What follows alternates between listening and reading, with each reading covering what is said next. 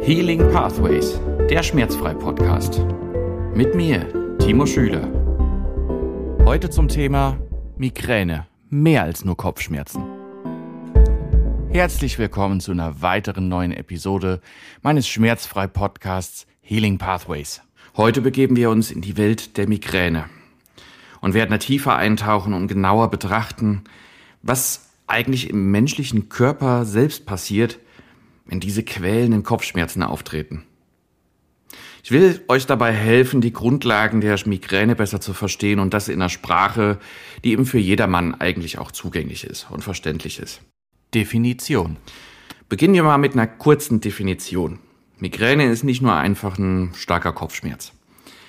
Es handelt sich vielmehr um eine komplexe neurologische Erkrankung. Die geht einher mit ja, häufig wiederkehrenden und anhaltenden Kopfschmerzen. Die Attacken können dann eben von starken Schmerzen, aber auch begleitet von anderen unangenehmen Symptomen, wie zum Beispiel Übelkeit, Erbrechen, Lichtempfindlichkeit, Lautstärkeempfindlichkeit, geprägt sein. Dabei ist es so, dass die Ursachen von Migräne eigentlich noch nicht vollständig geklärt sind. Aber es gibt eben einige Theorien und auch ganz gut verstandene Prozesse im Gehirn, die während einer Migräneattacke auftreten. Migräne und Nervensystem.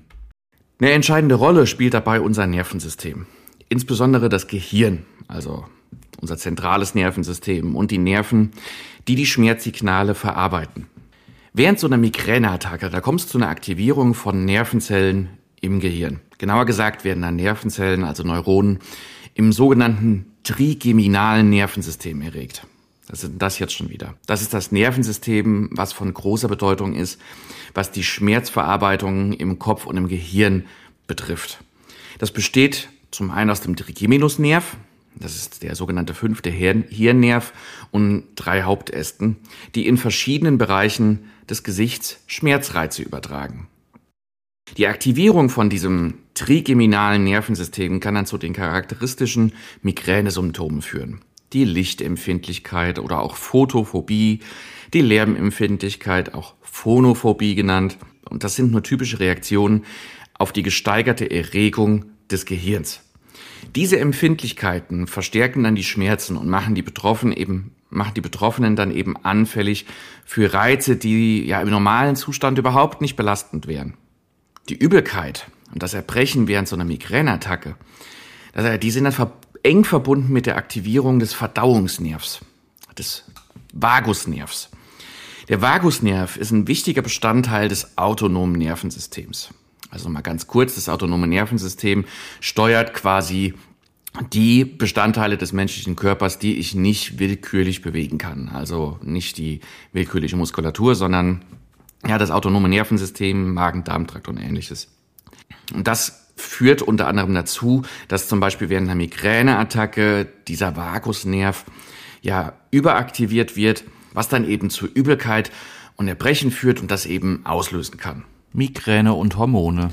Das ist aber noch nicht alles. Jetzt haben wir es so, jetzt ist es so, dass bei vielen Frauen eben Schwankungen im Östrogenspiegel, insbesondere natürlich im Zusammenhang mit dem Menstruationszyklus, Migräneattacken auslösen oder verstärken kann. Östrogen, ganz kurz, ist nochmal, ist ein weibliches Sexualhormon, das eine komplexe Rolle in unserem Körper spielt. Während des Menstruationszyklus gibt es eben Phasen, in denen der Östrogenspiegel ansteigt und wieder abfällt. Dieser hormonelle Wechsel, der kann das trigeminale Nervensystem beeinflussen und auch hier wieder die Schmerzempfindlichkeit erhöhen. Botenstoffe als Auslöser.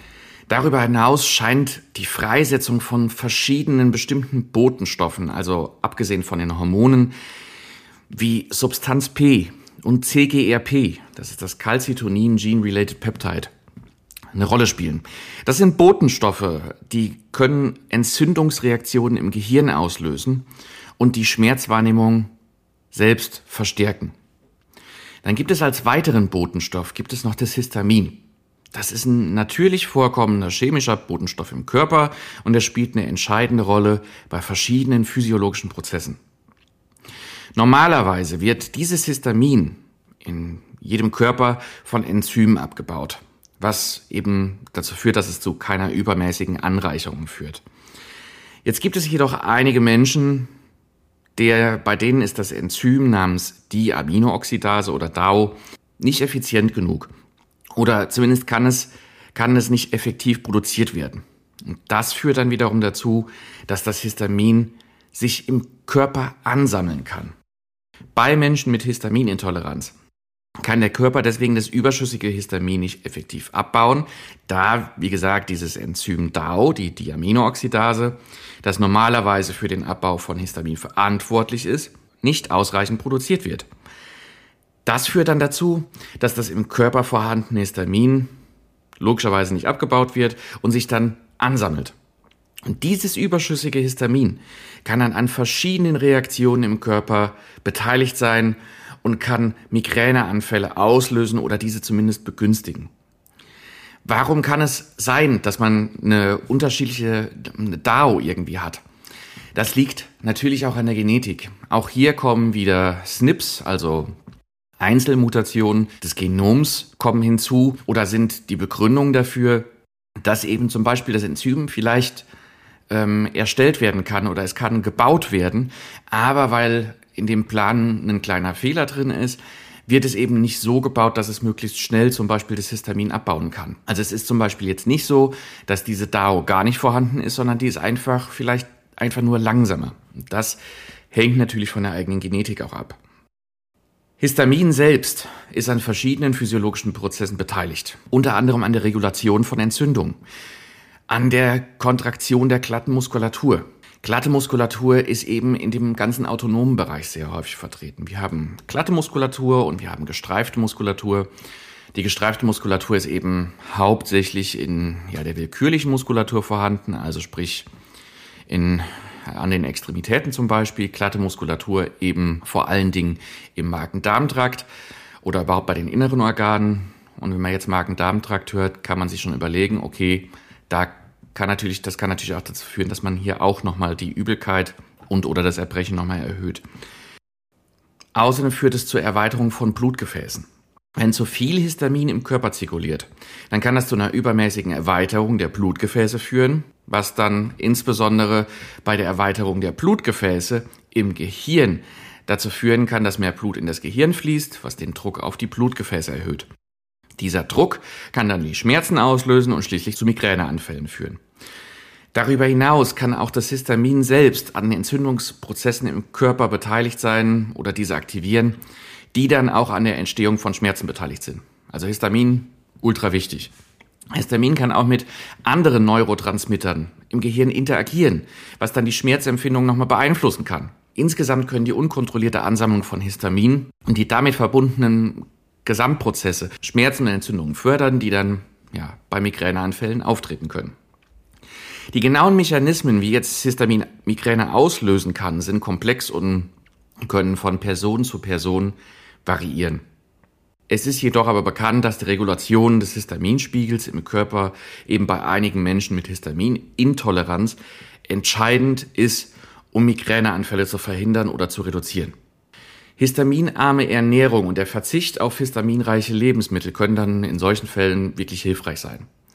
Histaminreiche Lebensmittel umfassen eine breite Palette von Lebensmitteln, wie zum Beispiel Alkohol, insbesondere Rotwein und Champagner. Ich denke, Rotwein ist häufiger. Alter, gereifter Käse, besonders Parmesan oder Cheddar-Käse, geräuchertes Fleisch, konservierte oder fermentierte Lebensmittel, zum Beispiel Sojasauce, Sauerkraut oder Essig, einige Fischarten wie Makrele oder Thunfisch, aber auch haltbar, allgemein haltbar gemachte oder fermentierte Milchprodukte wie Joghurt und Kefir.